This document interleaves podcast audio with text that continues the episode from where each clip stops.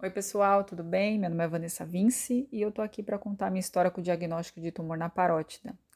Antes de mais nada, eu queria agradecer muito a doutora Vanelli pelo espaço da Fononcologia Brasil. Obrigada pela oportunidade de contar minha história e, consequentemente, trazer a informação aí da parótida, né?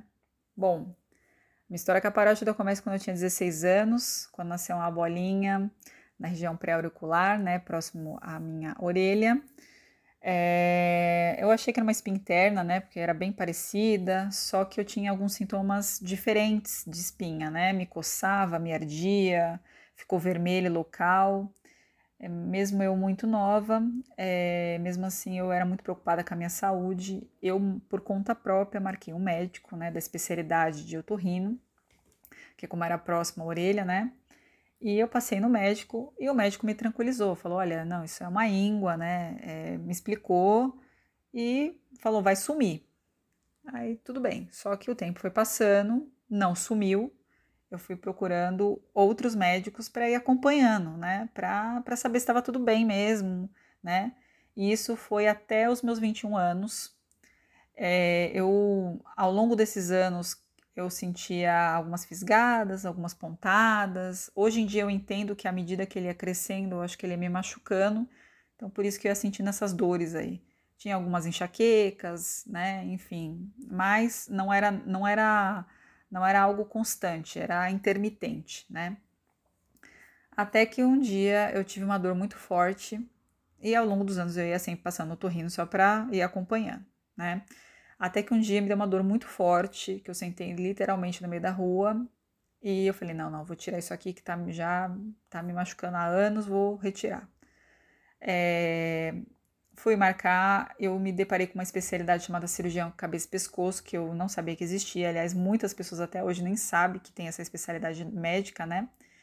Marquei meu médico e já na consulta, é, no exame clínico, ele já me falou que, olha, Vanessa, isso é um tumor na parótida e se já está te machucando, não é um bom sinal. Vou te mandar fazer os exames e posteriormente a cirurgia. É, eu fiquei meio em choque com a palavra tumor, né? Porque eu pensei, gente, eu sou nova, eu não bebo, eu não fumo, não uso drogas. Por quê, né? Mas, enfim, é, não achei que era nada demais, né? Falei, não, vou operar, vai ficar tudo bem. Mesmo eu passando na consulta do pré-operatório, ele me falando o quanto era, a cirurgia era complexa, mesmo assim eu, eu acho que eu fiquei tão em choque com a palavra tumor que eu, eu, eu não eu escutei, mas eu não absorvi, né? Eu mesmo assim achei que, ai, ralei o joelho, caí de bicicleta, ralei o joelho, eu achei que era assim, né? Só que até operar. Eu operei no dia 8 de fevereiro de 2010, né? Há 11 anos atrás. E quando eu saí da sala de cirurgia, eu abri o olho, eu já percebi que a cirurgia não era uma cirurgia tão simples, né? É, eu fiquei com. Eu, tive um pós-operatório muito atípico, né? Porque eu tive bastante sequelas temporárias e algumas permanentes, né? É, e uma delas que eu acho que é a que todo mundo teme, que é a paralisia facial, foi a única que, graças a Deus, eu não tive. Né? O resto, eu tive muitas coisas e algo que eu operei em fevereiro eu fiquei boa só em outubro, né? Passei um pós bem difícil, é, porque não tinha nada, né? Eu busquei é, informação na internet quando eu soube que eu estava com diagnóstico, eu pesquisei, não tinha nada, né? A não ser a anatomia da parótida, não tinha absolutamente nada, então eu passei um pós-operatório, foi muito no escuro, né? As coisas iam acontecendo, às vezes meu médico tinha algumas coisas que ele também não sabia o porquê, né? Porque eu era nova, tinha a saúde perfeita, enfim, foi um pós-operatório bem atípico.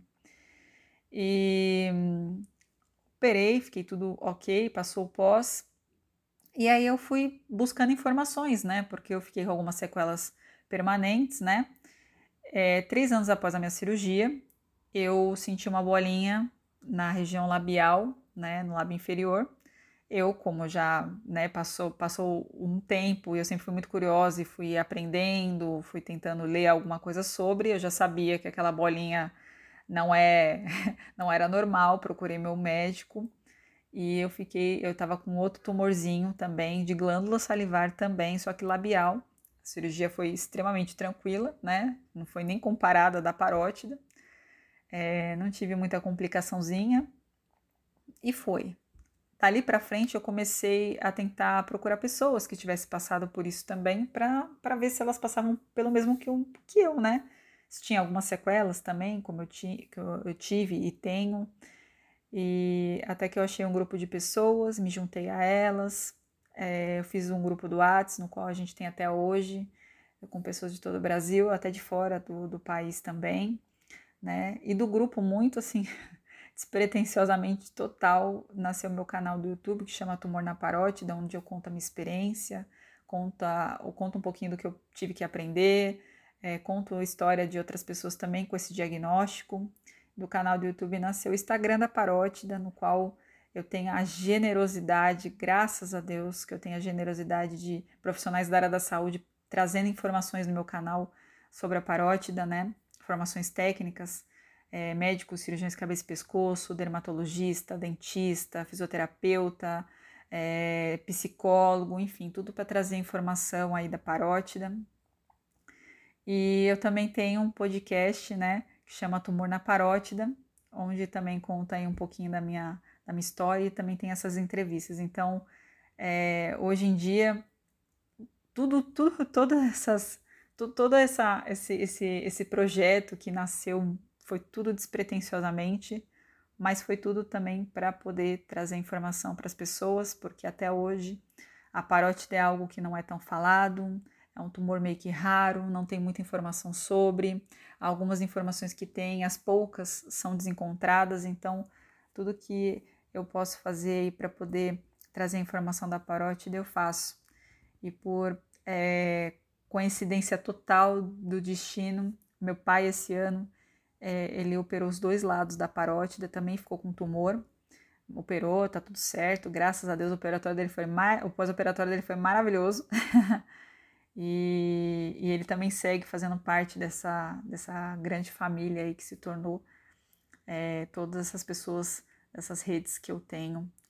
Então eu fico muito feliz se de alguma forma a minha história tenho ajudado aí de alguma forma as pessoas a passarem por, essa, por esse diagnóstico é, sem ser no escuro, assim como foi o meu, e sem ser solitários também, como foi o meu também, que eu não tinha parâmetro né, para ver como que ia acontecer, como que ia fazer as, a minha vida, como que ela ia seguir, né? Então, vou finalizando por aqui, agradecendo mais uma vez a doutora Vanelli, obrigada pela oportunidade de estar passando a minha história, estar passando minha, um pouquinho das informações sobre a parótida. E, gente, vamos aproveitar que nós estamos no mês de julho verde, né? Você que está me escutando, que, que não, não, graças a Deus, nunca teve nada. É, fiquem atentos a qualquer tipo de carocinho na região do pescoço, né? Uma roquidão persistente, enfim, vá ao médico, passe com o médico para ver se está tudo bem. E a gente que já passou por algum tipo de diagnóstico aí, que nós façamos nossos exames preventivos para que a gente se previna, né? Para que a gente tenha a, a, a informação e, consequentemente, quem sabe, um diagnóstico precoce e uma cura também mais rápida, né? É isso, gente. Obrigada mais uma vez e até a próxima, se vocês quiserem.